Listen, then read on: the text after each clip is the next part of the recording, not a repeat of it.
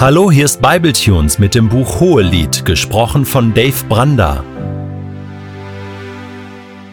Der heutige Text steht in Hohelied 5, Vers 8 bis Kapitel 6, Vers 3 und wird gelesen aus der Hoffnung für alle.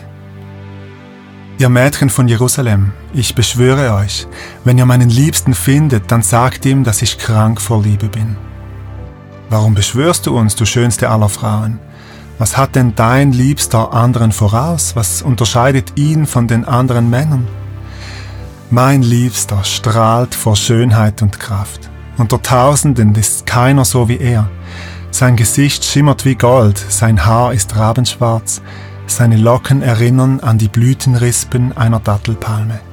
Seine Augen sind von vollkommener Schönheit, so wie Tauben, die in Milch baden und aus vollen Bächen trinken.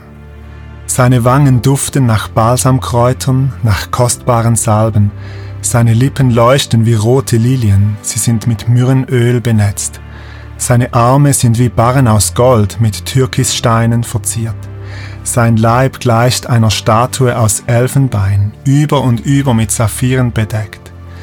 Seine Beine sind Alabastersäulen, die auf goldenen Sockeln stehen. Eindrucksvoll wie der Libanon ist seine Gestalt, stattlich wie mächtige Zedern. Seine Küsse sind zärtlich, alles an ihm ist begehrenswert. So ist mein Liebster, mein Freund, ihr Mädchen von Jerusalem. Wohin ist dein Liebster denn gegangen, du schönste aller Frauen? Wir wollen mit dir gehen und nach ihm suchen, wo könnte er denn sein? Mein Liebster ging in seinen Garten, wo Balsamkräuter wachsen. Dort ist seine Weide, dort pflückt er schöne Lilien. Nur mir gehört mein Liebster, und ich gehöre ihm. Er allein darf zwischen den Lilien weiden. Die Frau hat in der letzten Szene ihren Geliebten verloren.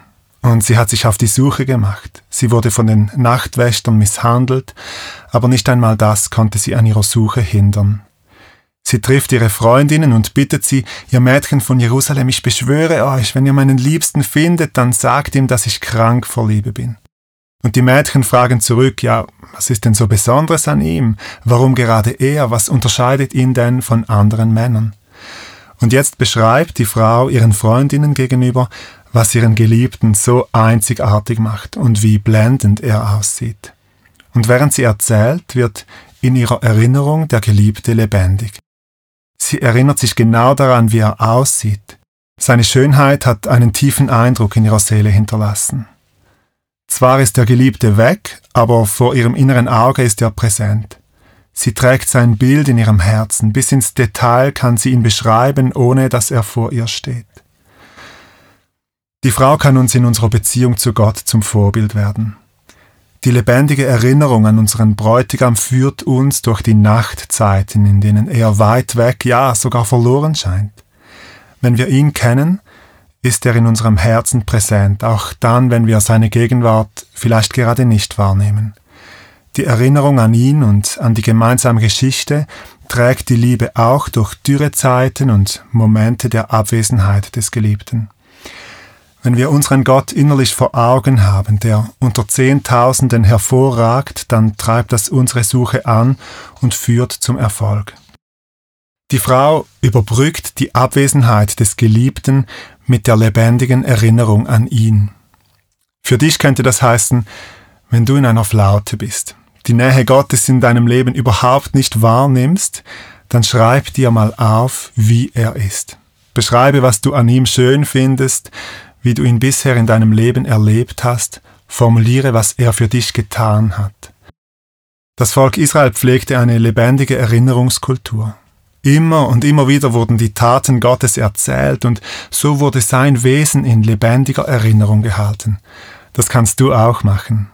Nimm dir diesen Hohelied-Text als Inspiration und beschreibe mit deinen eigenen Worten Gottes Schönheit, Gottes Machttaten, Gottes Freundlichkeit.